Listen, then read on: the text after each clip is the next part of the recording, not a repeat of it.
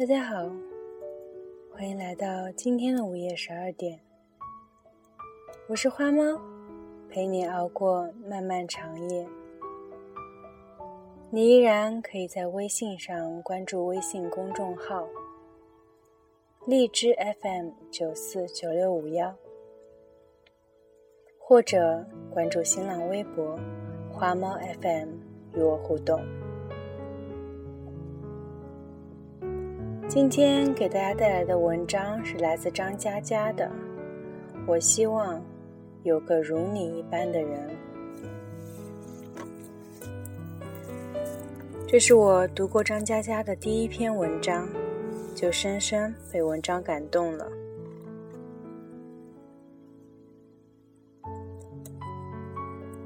管春是我认识的最伟大的路痴，他开一间小小的酒吧。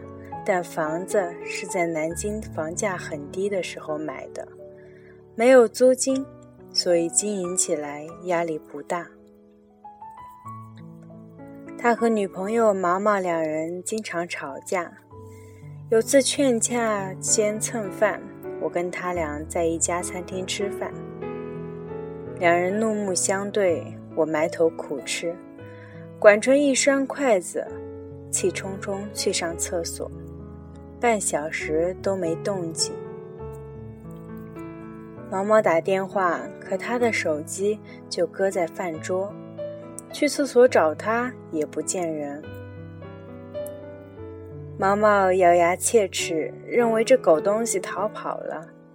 结果他满头大汗的从餐厅大门奔出来，大家惊呆了。他小声说。上完厕所，想了会儿，吵架用的词。想好以后，一股劲儿往回跑，不知道怎么穿越走廊，就到了新华书店。人家指路，他又走到了正红街广场。最后想了招狠的，索性打车。司机一路开，又没听说过这家饭店，描绘半天，已经开到了鼓楼。只好再换辆车才找回来的。在新街口吃饭，上了厕所迷路迷到鼓楼，毛毛气得笑了。他们经常吵架的原因是酒吧生意不好，毛毛觉得不如索性转手买个房子准备结婚。管春认为酒吧生意再不好，也属于自己的心血，不乐意卖。当时我大四，他们吵的东西离我太遥远，插不上嘴。吵着吵着，两人在二零零三年分手。毛毛找了个家具商，常州人。这是我知道的所有讯息，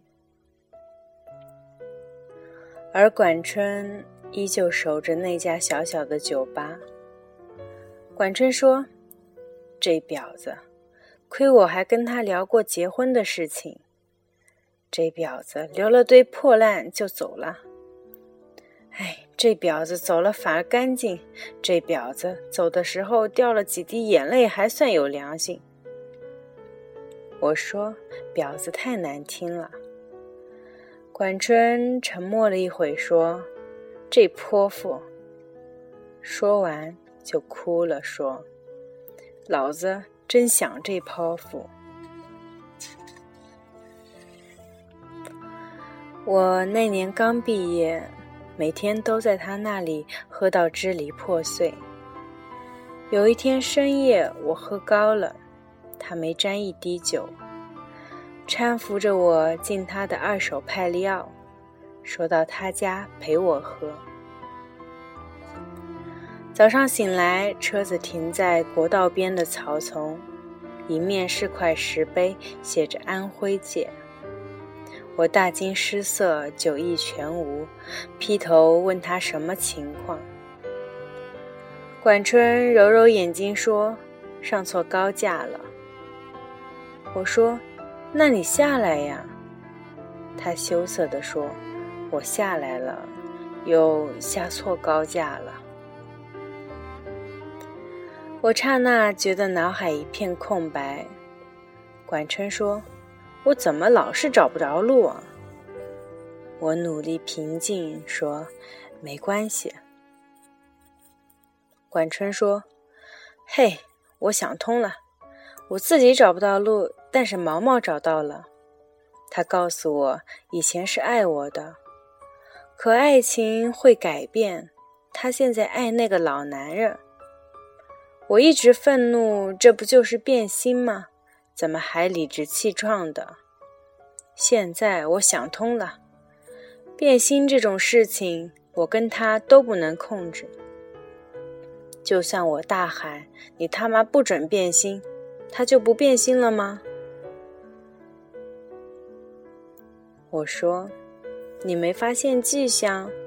有迹象的时候就得缝缝补补的。”管春摇摇头，突然暴跳：“都过去了，我们还聊这个干嘛？总之，虽然我想通了，但别让我碰到这婊子，这泼妇。”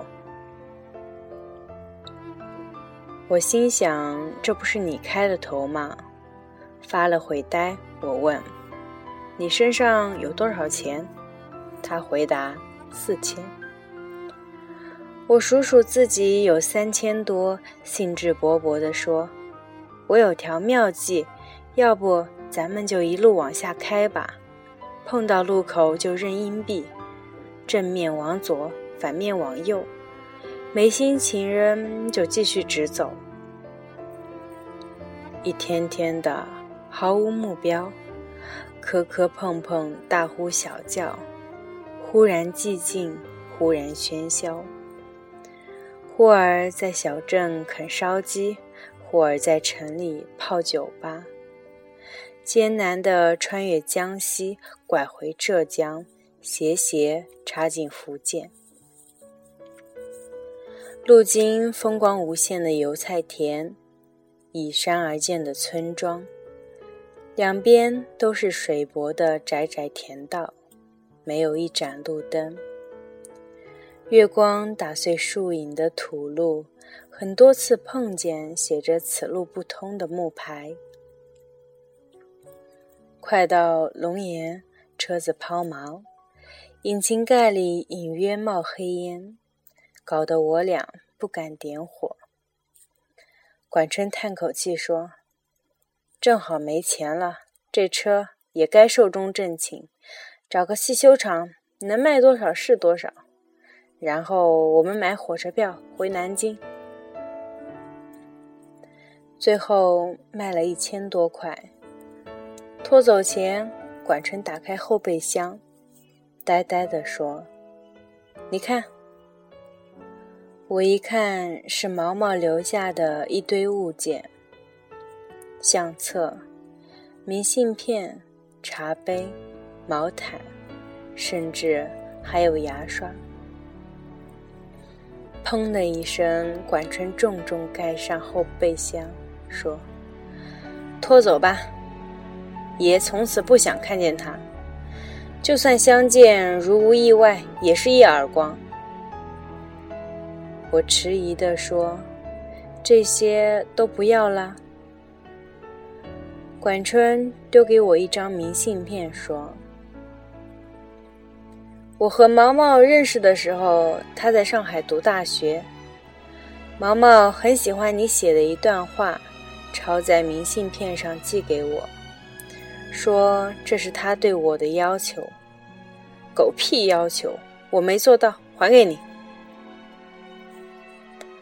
我随手塞进背包，拖车拖着一辆废弃的派利奥和满载的回忆走了。管春在烟尘飞舞的国道边呆立了许久。我在想，他是不是故意载着一车回忆，开到能抵达的最远的地方，然后将它们全部放弃？回南京，管春拼命打理酒吧，酒吧生意开始红火，不用周末，每天也是满客。在一年前重买了辆帕萨特。酒吧生意已经非常稳定，就由他妹妹打理，自己没事儿带着狐朋狗友兜风。夏夜山顶一起玩的朋友说：“毛毛完蛋了。”我瞄瞄管春，他面无表情，就壮胆问详情。朋友说：“毛毛的公司在河南买地做项目。”碰到骗子，没有土地证，千万投资估计都打水漂了，到处托人摆平这事儿。过段时间，我零星的了解到，毛毛的老公破产，银行开始拍卖他们家的房子。管春冷笑：“活该。”有天。我们经过那家公寓楼，管春一脚急刹车，指着前头一辆缓缓靠边的大切诺基说：“瞧，这泼妇老公的车子，大概要被法院拖走了。”切诺基停好，毛毛下车，很慢很慢的走开。我似乎能听见他抽泣的声音。管春扭头说。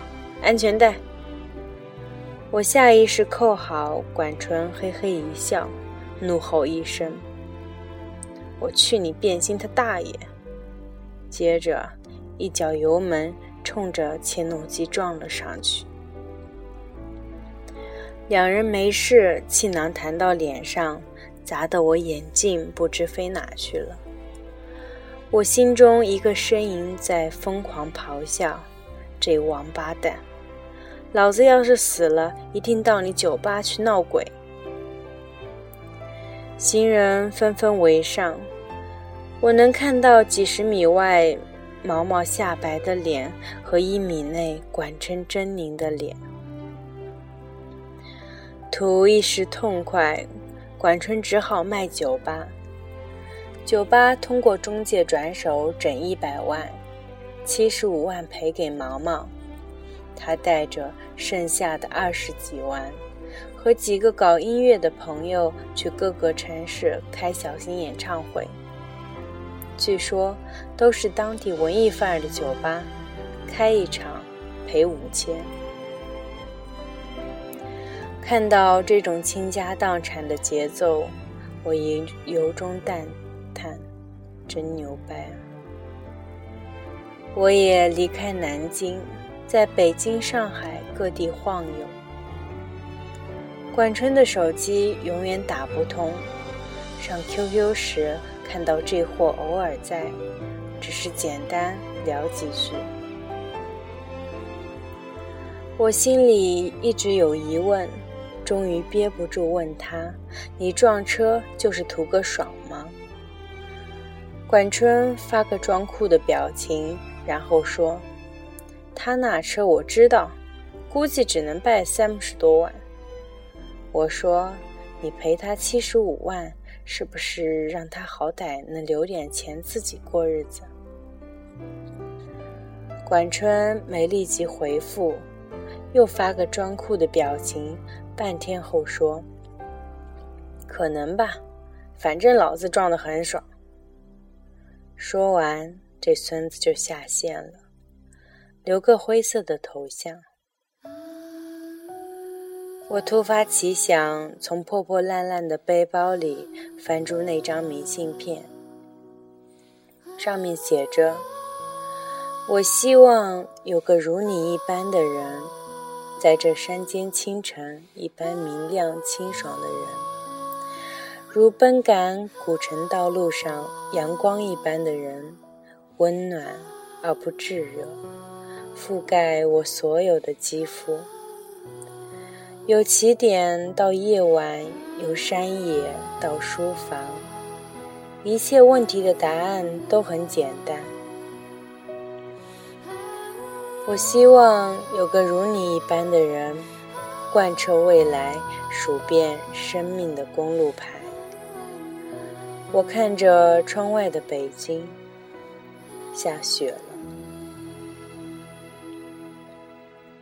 混不下去，我两年后回南京，没一个月，大概钱花光光。管春也回了，暂时住我的租的破屋子。两人看了几天电视剧，突发奇想，去那家酒吧看看。走进酒吧，基本没客人，就一个姑娘在吧台里熟练地擦酒杯。管春猛地停下脚步，我仔细看看，原来那个姑娘是毛毛。毛毛抬头微笑着说：“怎么有空来？”管春转身就走，被我拉住。毛毛说：“你撞我车的时候，其实我已经分手了。他不肯跟我领结婚证，至于为什么，我都不想问原因。分手后，他给了我一辆开了几年的他切诺基，我用你赔给我的钱，跟爸妈借了他们要替我买房子的钱，重新把这家酒吧买回来了。”毛毛说：“买回来也一年了，就是没客人了。”管春嘴巴一直无声的开开合合。从他的口型看，我能认出是三个字在重复：“这泼妇。”毛毛放下杯子，眼泪掉下来说：“我不会做生意。”你可不可以娶我？管春背着毛毛，身体僵硬。我害怕他冲过去打毛毛耳光，紧紧抓住他。管春点了点头。这是我见过最隆重的点头，一厘米一厘米下去，一厘米一厘米上来。再一厘米一厘米的下去，缓慢而坚定。管春转过身，满脸都是泪，说：“毛毛，你是不是过得很辛苦？我可不可以娶你？”我知道旁人会无法理解，其实一段爱情是不需要别人理解的。我爱你是三个字，三个字组成最复杂的一句话。有些人藏在心里，有些人脱口而出。也许有人曾静静地看着你，可不可以等等我？等我幡然醒悟，等我明辨是非，等我说服自己，等我爬上悬崖。等我缝好胸腔来看你。可是全世界没有人在等，是这样的：一等雨水将落满单行道，找不到正确的路标；一等生命将写满错别字，看不见华美的封面。全世界都不知道谁在等谁。而管春在等毛毛。我希望有个如你一般的人。这世界有人的爱情如山间清爽的风，有人的爱情如古城温暖的阳光。但没关系，最后是你就好。由起点到夜晚。由山野到书房，一切问题的答案都很简单，所以管春点点头。那总会有人对你点点头，贯彻未来，数遍生命的公路牌。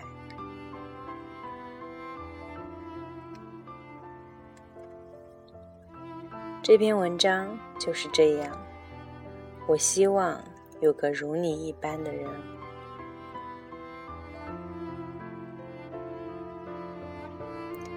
第一次读这篇文章的时候，我在后面评论说：“最大的悲哀是毛毛和管春最终走在了一起。”今天是我第三次读这篇文章，突然觉得。他们走在一起，才是完满的。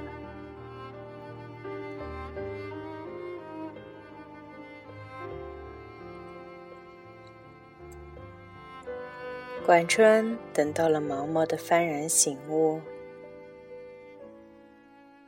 毛毛也终于明白了自己要什么。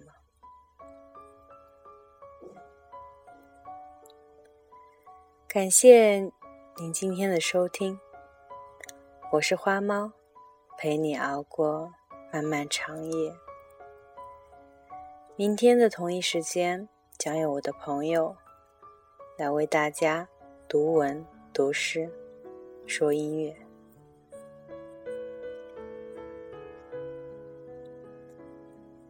非常感谢大家的支持。你们可以在微信公众号“荔枝 FM 九四九六五幺”上收看到电台的原文。